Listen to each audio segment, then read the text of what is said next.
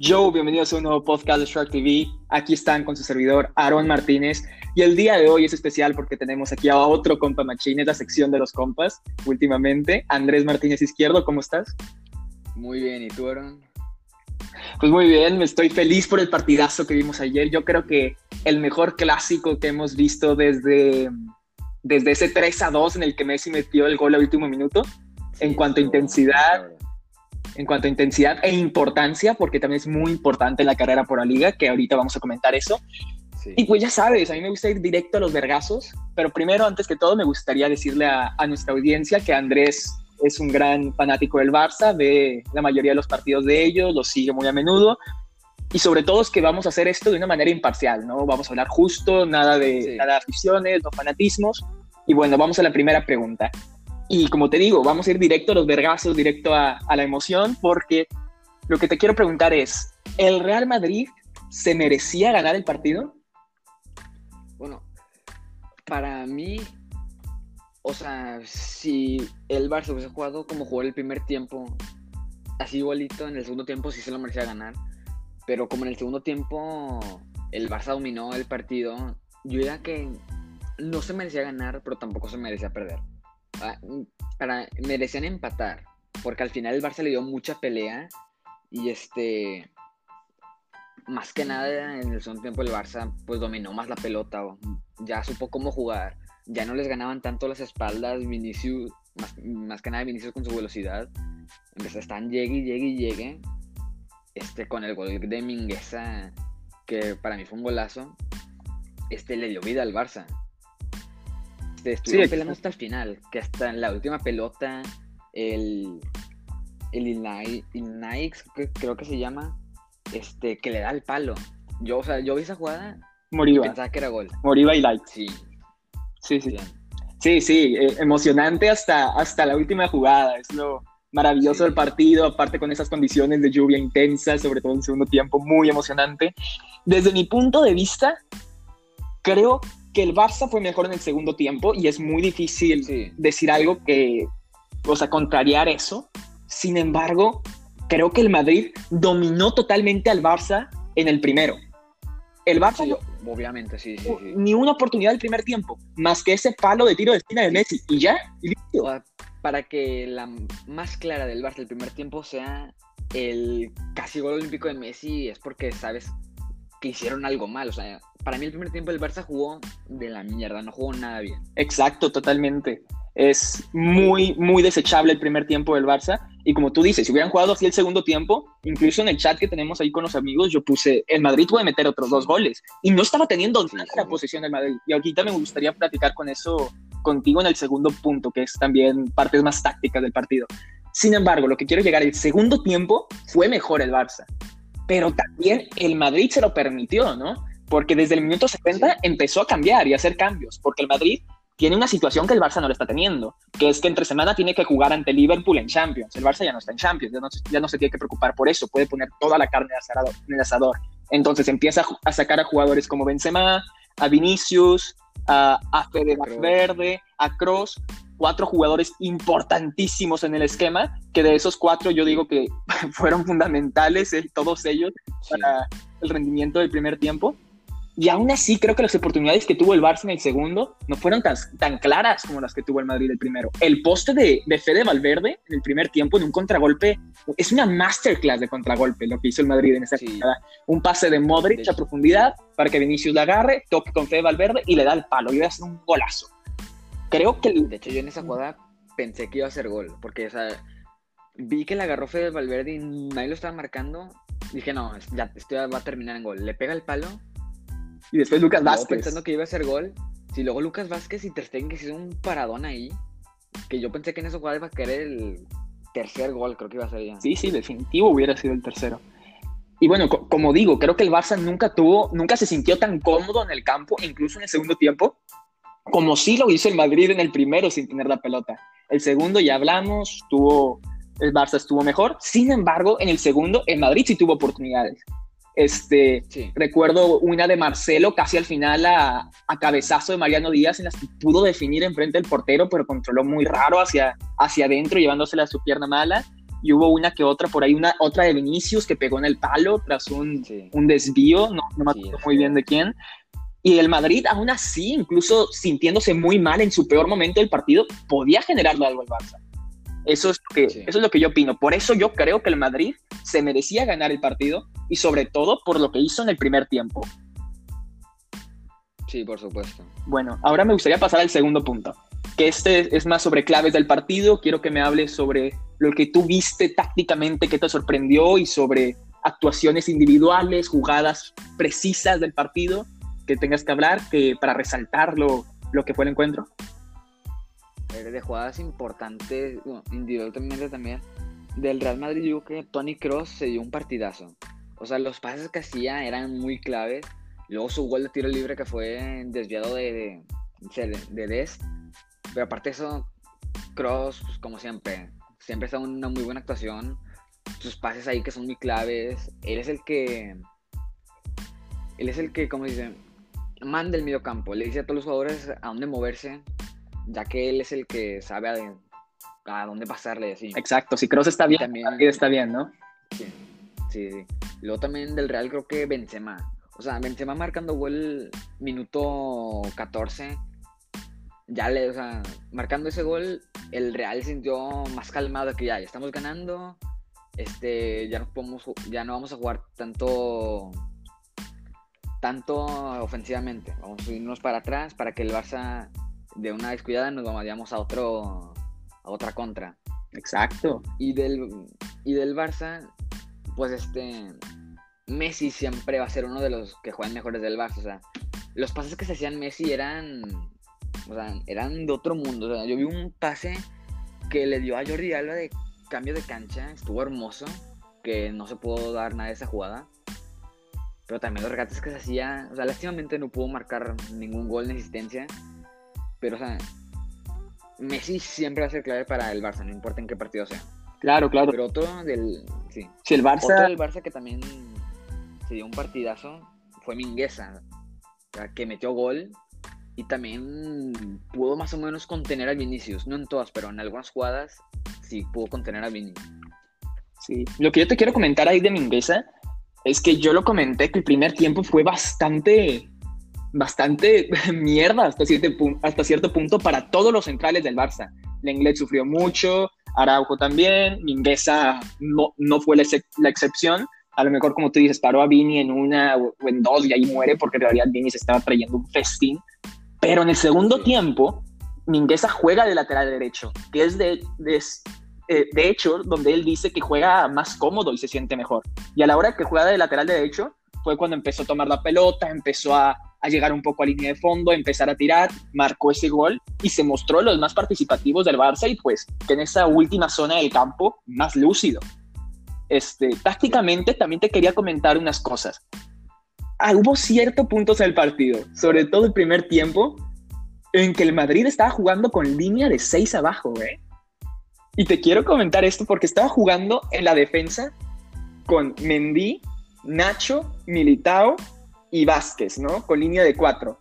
Y podemos poner a Fede Valverde un poco arriba por la derecha, como de medio por la derecha. Estaba dando estas incursiones por la banda derecha, se metía, se metía al centro y ahí está en el primer gol. Como se burló a Jordi Alba, toca a Lucas Vázquez, de hecho, creo que es el que le da el pase a Benzema, si no me equivoco. Y sí, él fue el que le dio el pase a Benzema.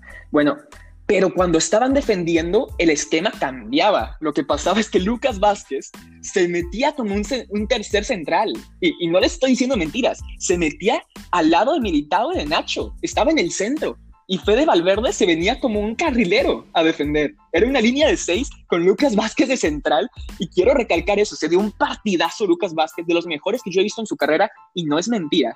Y, he visto muchos partidos del Madrid. Y después ya estaba Luca Modric, Casemiro y Cross formando así como un 4-4-2 con, con Vinicius y Benzema arriba.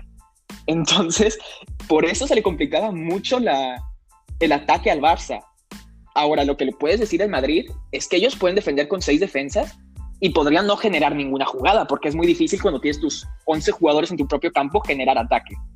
Pero lo que hay que recalcar y aplaudirle al Madrid y felicitarlo por el trabajo maravilloso que ha hecho Zinedine Zidane es que incluso defendiendo con los 11 jugadores en su propio campo, es que cuando tenían la pelota podrían generar oportunidades y las generaban muy bien. Y cada pase que, que tenía Luka Modric, que de hecho quiero hablar de él ahorita en un momento, cada vez que tenía la pelota podía encontrar un jugador arriba.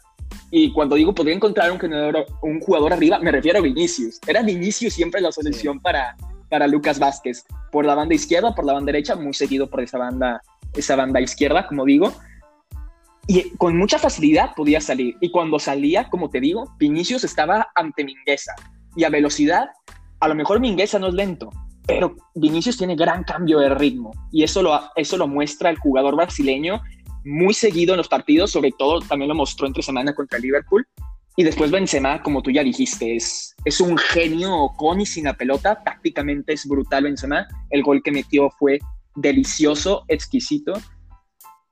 Y, y sí, poco más que decir. Siento que cuando se va Benzema del partido y cuando se va Vinicius, el Madrid está cediendo totalmente la iniciativa y ya aunque quiten la pelota en esos ya aunque quiten la pelota, aunque la tenga Modric, ya no puede hacer esos, esos pases largos porque ya no hay nadie. Asensio, Asensio es a lo mejor lo más parecido a Vinicius que tengan ahí junto con Rodrigo.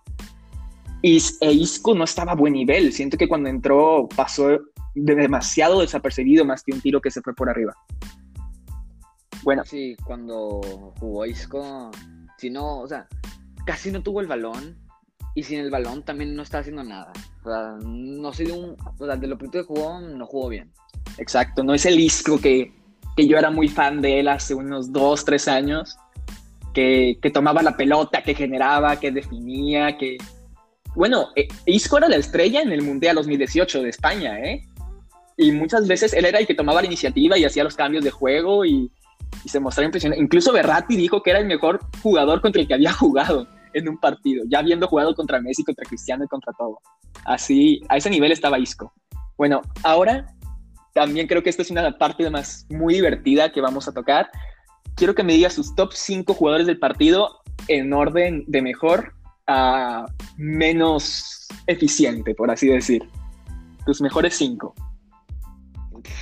No, pues es que esto sí está muy difícil. El mejor, pues para mí sí está difícil decir porque, o sea, de todos los que jugaron, pues, está muy difícil escoger a uno. Pero yo creo que el mejor fue. Yo era que Benzema. marcando el primer gol, dándole el Real. Este. Ya un gol de ventaja. Luego también pudo haber marcado otro más que iba a ser gol gay, pero Vinicius dio un paso horroroso. Pero sí, siento que Benzema fue el mejor del partido. Eh, el segundo yo diría que fue Messi. Las jugadas que se armaba con sus regates, los pases que hacía, eh, daban muchas claras para el Barcelona que el Barça no pudo hacer nada de ello. Su palo que dio de gol olímpico, eh, pues, Messi, pues es Messi. Muy pocas veces juega mal. Digo que el tercero, Tony Kroos, también sido un muy buen partido gol de tiro libre, este, pues, pasándola como siempre, muy rara vez se hace un mal pase. En cuarto lugar, tal vez pondría a Mingueza por ahí, por su gol que se dio y por su actuación de segundo tiempo. Y luego en quinto lugar, creo que pondría a Courtois, porque en el segundo tiempo fue el que salvó al Real Madrid, ¿verdad? si Courtois no hubiese jugado bien, el Barça fácilmente hubiese, le hubiera ganado 3 a 2 al Real. Y ese es mi, top 5. No sé cuál es el tuyo. Sí, sí, eh, Courtois se dio un gran partido, pero lo que más me gusta de tu top 5 es que diferimos mucho, que tenemos muchos jugadores diferentes. Y a ver, sin más distilación, vamos a empezar con el mío. El primero que tengo es Luka Modric y creo que eso sorprende y como te digo, difiere con la opinión de muchos. Creo que se dio un partidazo, sobre todo el primer tiempo, y jugó todo el partido. Cuando, cuando no tenía la pelota el Real Madrid, defendía y ponía orden en el medio campo para poder sacrificarse y que el, que el Barça no pudiera encontrar esos espacios, que Messi no se encontrara cómodo cuando tuviera la pelota, que cuando tuviera la pelota mínimo recibiera dos, tres jugadores de marca y no tuviera que ir para atrás o como tú dices, soltar la pelota muy rápido y pues Messi es Messi y aún así te puede hacer daño, pero no hizo lo que Messi puede hacer. Sabemos que Messi es capaz de en un partido contra el Real Madrid meterte tres, cuatro goles, asistir, crear jugadas. Y yo, desde mi punto de vista, no vi al mejor Messi que he visto en los, en los últimos años en clásicos. Y eso es debido al gran trabajo del medio campo del Madrid. Y Modric es uno de ellos. Ahora, cuando tenía la pelota, como digo, era el primero que de, de un toque ponérsela a Vinicius para que se fuera a correr le daba este dinamismo al equipo de tranquilidad cuando no tenía la pelota y de agresividad cuando la tenían. Eso es lo que me encanta de Modric y creo que no se, no se explica la victoria de Madrid sin él. Ahora, en segundo lugar, ya hablé mucho del, del jugador brasileño, del jovencito.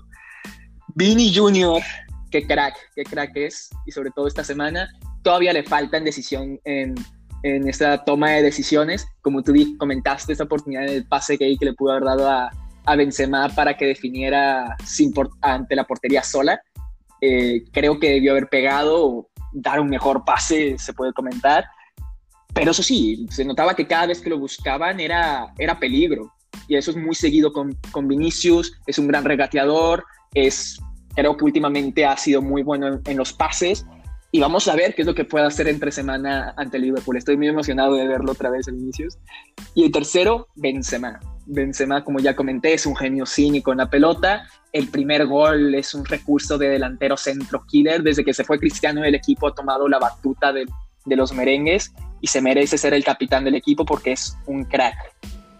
En cuarto, por fin pongo a alguien del Barça y no, no pongo a Lionel Messi, pongo a Mingueza, porque creo que fue el que el que se sacrificó más en cuanto a defensa, ataque, fue el, que se pudo ver más ahí como atacando y más sacando la camisa de, todos los que estaban en el campo y eso me encanta del jugador uruguayo. Me gustaría ver su progresión. De primeras, no voy a mentir, no creo que sea un jugador con un talento infinito como para ser los mejores centrales del mundo, pero me gustó su partido, sin, sin quitar lo que ya dije. Ahora en quinto también es, también es muy diferente a lo que he escuchado de, muchos reporteros y de todo, pero yo pongo Casemiro. Se, se va expulsado al minuto 89 por, por doble amarilla, pero creo que él es el que hace el trabajo, el trabajo sucio y no muchas veces lo la gente y la prensa lo recompensa. Yo veía a Casemiro tirándose al piso, quitando balones, incluso cuando hacía faltas, eran faltas contundentes que era para evitar ataques y, y darle al Madrid, como digo, respiros y, oxígeno. Tampoco creo que el Madrid se pueda, se pueda dar el lujo de jugar sin Casemiro y a la hora de que lo quitas, nadie puede jugar en esa posición. Pones a Cross, el Madrid no funciona en esa posición. Pones a Modric, tampoco. Pones a Fede Valverde y tampoco va a funcionar el equipo. Por eso creo que es fundamental lo que, el, lo que el astro brasileño hizo en este partido como en esta posición de contención. Sin él, Modric y Cross no hubieran brillado, como ya lo comentamos. Por eso lo pongo incluso adelante del, del alemán que marcó ese gol de tiro libre, ya con, ya con esos, esos desvíos, que por eso también le doy un, le quito un poco de, de importancia a su gol o, de valor hacia él, ya que en realidad el tiro iba con potencia, pero a la mitad de la portería. Y bueno, puse dos jugadores extras más que me gustaron mucho. Uno, como ya comenté, es Lucas Vázquez jugando como tercer central cuando no tenía la pelota el, Madrid. Y si no me creen que jugó tercer central, porque muchos lo van a dudar, porque Lucas Vázquez es un extremo derecho, un medio derecho, como lo quieran ver, vean el partido otra vez y busquen dónde está Lucas Vázquez. Y ahí van a ver a Militao, a Nacho y a Lucas Vázquez como central por la derecha. Y el otro jugador que tengo como extra que también estuve pensando en meterlo es Fede Valverde. Lo quité, no lo puse porque lo quitan el minuto 60, pero se da, un, se da un gran partido por esa lateral por la derecha. El Barça no creó nada el primer tiempo y él fue el que creó, hizo medio gol en el, en el gol de Benzema también quitando a Jordi Alba, recorriendo mucho campo, descargando cuando debe descargar a Lucas Vázquez para que después asiste a, a Benzema. Y pues ahí es donde marca el, el equipo madrileño. Bueno, ese es mi top 5, no sé qué opinas tú. No, pues un top 5 entendible, o sea, de todos los juegos que dijiste, pues si tuvieron un gran rol en el partido. Este, o sea, Vinicius, este, Modric, Vázquez, ahí Valverde de tus extras.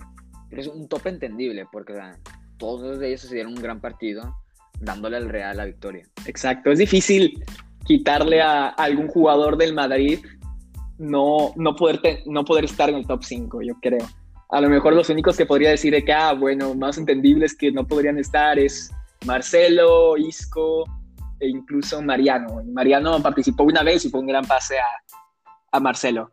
Bueno, tengo otra pregunta, que esta es la pregunta del millón para, para mucha de la prensa española y los amantes del, fútbol en sí. ¿Quién ganará la liga? Ahorita está, el día de hoy empató el, el Atlético de Madrid, en un momento después de esto te comento los puntos, está el Atlético de Madrid con 67 puntos, el Real Madrid con 66 y el FC Barcelona con 65. Está el top 3 en dos puntos de diferencia. El Atlético de Madrid viene con una mala racha, el Real Madrid viene con una, con una gran cantidad de partidos ganados y, y sin perder. El Barcelona iba muy bien en liga hasta este partido. ¿Quién le va a ganar? Es, una pregunta muy difícil ya que en ocho partidos todo puede pasar. O sea, con lo que me refiero que todo puede pasar es que el Atleti puede rezar una buena racha, el Real puede caer en una mala racha. Mucho puede pasar, pero lo que siento que es lo más probable es que el Atleti no la vaya a ganar. El Atleti empezó con una, con una diferencia, creo que era de 11 puntos, y ahorita para que sea de un punto es porque sabes que están haciendo algo mal. Siento que el Atleti la va a pecho frear, no la va a ganar. Y luego, el Real, yo creo que tiene mejores posibilidades de ganarla que el Barcelona. Estando ya a un punto de él, ganándole el clásico. Y porque sus ocho partidos son. O sea, pueden ser difíciles, pero los rivales no son de que los mejores. El mejor rival que tiene ahorita el Real Madrid, que va a enfrentar, para mi gusto, es el Sevilla, que es el que más le puede hacer pelea. Y el Barça se tendría realmente que chetar un buen, o sea, tendría que jugar muy buenos partidos, ganarlos todos, no perder al último minuto como a veces lo hacen. Es que está muy difícil, pero yo siento que el, de probabilidad, yo te daría que el Real tendría un 50% de ganarla, el Barça 35% y el Atlético 15%. No sé qué dirías tú. Uf, mira, primeramente lo que quiero decir es que si estamos teniendo esta discusión, es totalmente culpa al Atlético de Madrid. No deberíamos estar discutiendo esto. Esto ya, debería, esto ya debería estar encarrilado para el Atlético de Madrid. Como tú dijiste, ya tenían en un punto de la temporada, tenían 10, 11 puntos de diferencia y parecía que el equipo estaba encarrilado hacia, hacia la liga. Y ahora parece que ya no, parece que perdieron toda esa, toda ese impulso. Como que perdieron la confianza. Exacto, la confianza, el impulso. Joe Félix salió lesionado el día de hoy, empataron contra el Betis, han tenido una racha de partidos horripilante para un equipo que está peleando por la liga. El Madrid, como te digo, está muy bien, pero el problema del Madrid, que también me gustaría comentarlo antes de que, antes de pasar a lo que yo creo que, al equipo que yo creo que va a ganar, es que siguen UEFA Champions League y van a decir, ah, qué problema tan grande, están en la mayor competición europea del mundo, europea del mundo, qué estúpido, en la, en la mayor competición de clubes del mundo, qué problema. El problema de esto es que... Le van a dar importancia más a Exacto, es que entre semana juegan contra el Liverpool y muy probablemente lo van a ganar porque ya tienen dos goles de ventaja. Puede ser que no, eh, puede pasar lo que sea en el fútbol, ya lo hemos hablado, y más en UEFA Champions League. Después, probablemente, como te digo, van a pasar a semifinales contra el Chelsea y van a tener que dar todo en esos partidos. Y pueden descuidar, pueden descuidar la liga y hacer lo que hicieron en este partido de sacar a jugadores importantes en el medio tiempo y a lo mejor recibir una sorpresa. Y que el Barça detrás venga y lo sorprenda y desquite puntos. O sea, sube más puntos que ellos. Después llegan a la final y ya sabemos todo esto de los desgastes y todas estas cosas. Bueno, ahora por parte del Barça, el Barça es un equipo que no podemos confiar en ellos de nada, ¿sabes? Esta temporada, todos los partidos grandes que han tenido, los han perdido, si, si hablamos con honestidad. Solamente en Copa del Rey han estado bien, pero juegan contra el, juegan contra el Madrid el primer partido de, eh, de ida en la, vuelta de, en la primera vuelta de la, de la liga, pierden contra el Madrid. En este segundo partido, pierden contra el Madrid. Juegan en, en su casa, en el Camp Nou, contra el Paris Saint-Germain, el Paris Saint-Germain pierden contra el equipo parecido. En la primera vuelta contra el Atlético de Madrid, la verdad, no sé cómo quedaron, pero todavía les falta jugar contra el Atlético de Madrid, eso es lo que quiero llegar eh, en estos últimos ocho partidos. Y ahí es donde pueden perder puntos. Y después, yo sí me imagino al Barça, yo he visto partidos del Barça en que juegan muy lento, tocando la pelota y todo, y hace poquito, no recuerdo exactamente quién era el rival, pero ganan con un gol de Dembélé al 90 y fue un partido muy pobre del, equipo catalán. Y si siguen así, yo me los imagino perdiendo más puntos de estos ocho. El Madrid también, aún con todo esto de Champions, sí me imagino ganando siete o los ocho partidos que quedan. Del Barça, incluso sin esa prioridad de competición europea, me lo imagino dejando puntos. Por eso, creo que mi conclusión es que el Real Madrid se va a llevar esta liga. Sergio Ramos va a regresar en, en unas semanas, le va a dar más, más fuerza al equipo, aún más de las que ya tienen. Y, por eso creo que el equipo madrileño va a sumar su segunda liga consecutiva. No sé qué opinas tú. No, pues sí, o sea, lo que el Barça en estos últimos tres partidos lo que tienen que hacer es dejar de jugar a la posesión, o sea, ahora empezar a atacar más, crear más chances y dejar de pasarla a lo pendejo, porque hay veces de que pueden hacer un pase claro, de que a la banda, digamos, a Jordi Alba, para que luego Jordi la centre, pero buscan pasarla atrás de que, digamos, la tiene De Jong, se le puede pasar a Jordi Alba y se la pasa a Lenglet. Yo a veces veo ese tipo de jugadas y digo, ¿qué pedo? ¿En qué está pensando el Barça? O sea, ok, juegan a la posesión, pero si ven un pase más claro ofensivamente, ¿por qué la pasan atrás? A veces me desespero viendo esos tipos de pases que hacen. Sí, claro. Y a ver, tengo una última pregunta. Esto es un poco peculiar. No es tanto viendo el partido, sino al futuro de ambos equipos. Porque hace seis meses, hace un año, podríamos ver al, al Real y al Barça como equipos terminados con, que, con mucho trayecto para poder regresar a lo que eran hace un lustro, hace cinco años, diez, lo que sea, ¿no? El, el Barça ya sabemos sus problemas, llega Ronald Koeman, la primera al principio van muy mal, con Quique Setién anteriormente estaba incluso peor. Horrible. Exacto. Parecía que no tenían ninguna ruta que seguir para poder regresar a esos momentos gloriosos del Barça, se buscan siempre fichajes, dejan ir a Luis Suárez en un movimiento horrible, traen a Martin Braithwaite en su, en su lugar, ¿sabes? Cosas que, que no se entienden de la directiva del Barça. parece que siempre hay problemas internos, pero ahora los ves y parece que es un equipo que, que tiene ideas, ¿sabes? De confiar en jugadores jóvenes como Moriba y Likes, ya comentamos, como Pedri, Trincao, como Ansu Fati, que pues está lesionado, pero en cuanto regrese nos va a mostrar otra vez su calidad que ahí tiene a su líder como, como es Messi, Piqué, que ya está grande, que le deben encontrar sustituto, pero ahí está Mingueza, Ter Stegen, gran portero para tener, para, exacto, para tener de base, Araujo de central, ¿sabes? O sea, se ve, se ve algo que sacar de este equipo. Ahí tiene a Jordi Alba, que todavía tiene buena edad, tienen a, a Serginho Des por la otra banda. o sea, es un equipo que si lo, si lo puedes explotar bien, tiene futuro, que claro, le faltan dos, tres, cuatro fichajes para poder competir por UEFA Champions League. de eso yo no lo dudo nada. Esto no, no lo dudo mucho, ¿sabes? Este. Sí. Y a lo que quiero llegar es que el Real Madrid, desde que se fue Cristiano, no ha sido lo mismo. Ni en competición europea, ni en, ni en liga, tanto en dominación como lo ha tenido. A lo mejor en liga ha estado más aceptable, pero no ha sido el mismo equipo aún así, aún ganando la, la máxima, el máximo trofeo en España. A lo que quiero llegar es que en un año, en abril del siguiente, de, 2022, ¿a quién te ves como mejor equipo? ¿A este Real Madrid o al Barça? También está difícil de predecir porque, digamos, en un año el Barça ya va a regresar con Ansu Fati, que Ansu Fati empezó la temporada y la temporada pasada está jugando muy bien, marcando goles, demostrando lo que puede ser en un futuro. Pero a ver, digamos, con Ansu Fati, también depende si Messi se va o se queda. Porque si Messi se va, el Barça otra vez caería en una etapa mal. Porque es muy dependiente a Messi el Barça. Lo necesitan mucho. O sea, se tardarían unos meses en acostumbrarse a jugar sin él.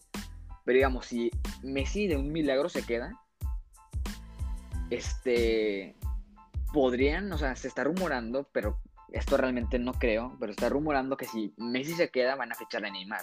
Pero ya llevan diciendo esto desde hace un buen, desde que se fue, que yo sinceramente no lo veo. no, de hecho, de hecho parece que el, que el, contrato de Neymar es solo cuestión de semanas o de días para que se anuncie que, que ya firmó con el Paris Saint-Germain.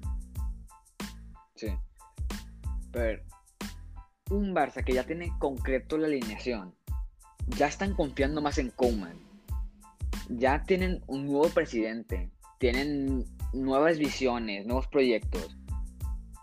O sea, este Barça de poco a poquito se está viendo más fuerte de lo que eran antes con Setién y Valverde.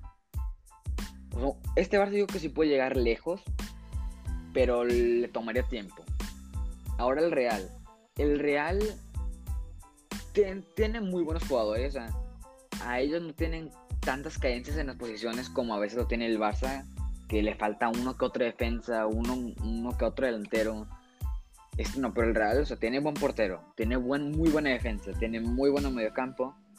En la ofensiva, más que nada, solo Vinicius le falta tener más confianza en él, este, definir un poco mejor, hacer mejores pases, practicar más, más que nada. Pero, ay, es que es difícil decidir quién estaría mejor. Sí, sí. Es que mira, como, como fan del Barça, yo te diría que el Barcelona. Pero futbolísticamente hablando, es, que sí, no sé. También depende si, si regresa Hazard y no se vuelve a lesionar. Porque Hazard, pues en el Chelsea era el mejor jugador del Chelsea. Y te puedo decir que el mejor jugador de la Premier en lo que estuvo claro. Nadie se le comparaba a él. Claro. Pero en el Real, creo que he visto que ha tenido más lesiones que partidos jugados. Sí, sí, es verdad. Sí, sí, sí te entiendo. Está muy difícil decidir eso. Sí, te voy a decir algo. Te voy a decir mi punto de vista. El, creo que parten de bases muy parecidas. Lo que es en este momento el Real Madrid y el Barça. Ambos tienen jugadores jóvenes, tienen, tienen líderes, como lo expliqué, del otro lado Sergio Ramos, tienen grandes porteros ambos, y, son equipos bastante interesantes que ver cómo progresan en, los siguientes cinco años. Ahora, yo te voy a decir que yo, ah, si tuviera que apostar, apuesto por el Real Madrid. Y no es porque sea anti-barcelonista, que no es mi equipo favorito, pero es porque el Barça se rige mucho más en política que el Real Madrid.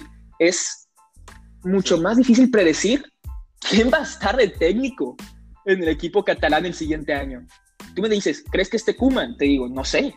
Puede ser que, que, la directiva se canse de él y diga, bueno, ponemos a Xavi. Si no gana la liga esta temporada, si, si pierde la Copa del Rey, o a lo mejor gana la Copa del Rey y creen que no es suficiente, y se traen a Xavi, que le está rompiendo ya en Medio Oriente. Y, el, y por otro lado, el Real Madrid, me lo imagino sin ganar esta liga, y aún así siguiendo el próximo año, ¿sabes? No, no lo cambiarían a mitad de temporada, no harían eso o, que empiecen otra vez a tener problemas con los directivos, que lo quieren sacar, que cualquier problema. Y con Fiorentino Pérez no va a pasar eso, ¿sabes? Acaba de, acaban de decir que, se va a reelegir otra vez y que no tiene competencia, o sea, literalmente no tiene nadie que compita por, por la presidencia del Real Madrid y él se va a quedar ahí. Y por eso va a tener esa continuidad del equipo y por eso me imagino que le pueden invertir, que le pueden dar todo esto este dinero, este prospecto financiero para hacer que traigan jugadores jóvenes o jugadores interesantes para revivir al equipo y volver a llegar a la, al punto máximo de, la élite del fútbol europeo, ahí donde está en ese momento el Bayern Múnich, el París o el Manchester City. Y ahora, si yo fuera un jugador joven, poniendo Haaland o Mbappé, y me habla el Real Madrid y el Barça por la misma cantidad de dinero y me ofrece, me ofrece lo mismo, me voy al Madrid. Así te lo pongo. y, no lo dudo, dejando, dejando corazonadas y, amores de equipos al lado, ¿sabes? Sí. Exacto. Es, es difícil, puede ser que el siguiente año sean condiciones totalmente diferentes y veamos ahora al Real Madrid llegando a una semifinal de Champions en lugar del Real Madrid, el Real Madrid siendo eliminado en fase de grupos o en octavos y sufriendo para estar clasificando entre el top 4 de, de, en la liga. Pero bueno, puede pasar cualquier cosa, es fútbol, es muy difícil predecirlo. El fútbol es, se trata prácticamente de analizar y de predecir lo impredecible. Eso es lo hermoso de este deporte. Muchas gracias por estar aquí, Andrés. ¿Tienes algún final ¿Tienes algo que decir? No, pues nada, pues agradecido de haber estado en este podcast, que se me hizo realmente muy interesante de tus opiniones y todo, que yo respeto y todo. Y este, pues aquí cuando quieras, háblame y volvemos a hacer otro podcast de lo que tú quieras. Claro, este, aquí un placer tener a, tenerte aquí, Andrés Martínez, un gran compa mío. Esto fue Conversaciones con la Bocha. Muchas gracias. Chao.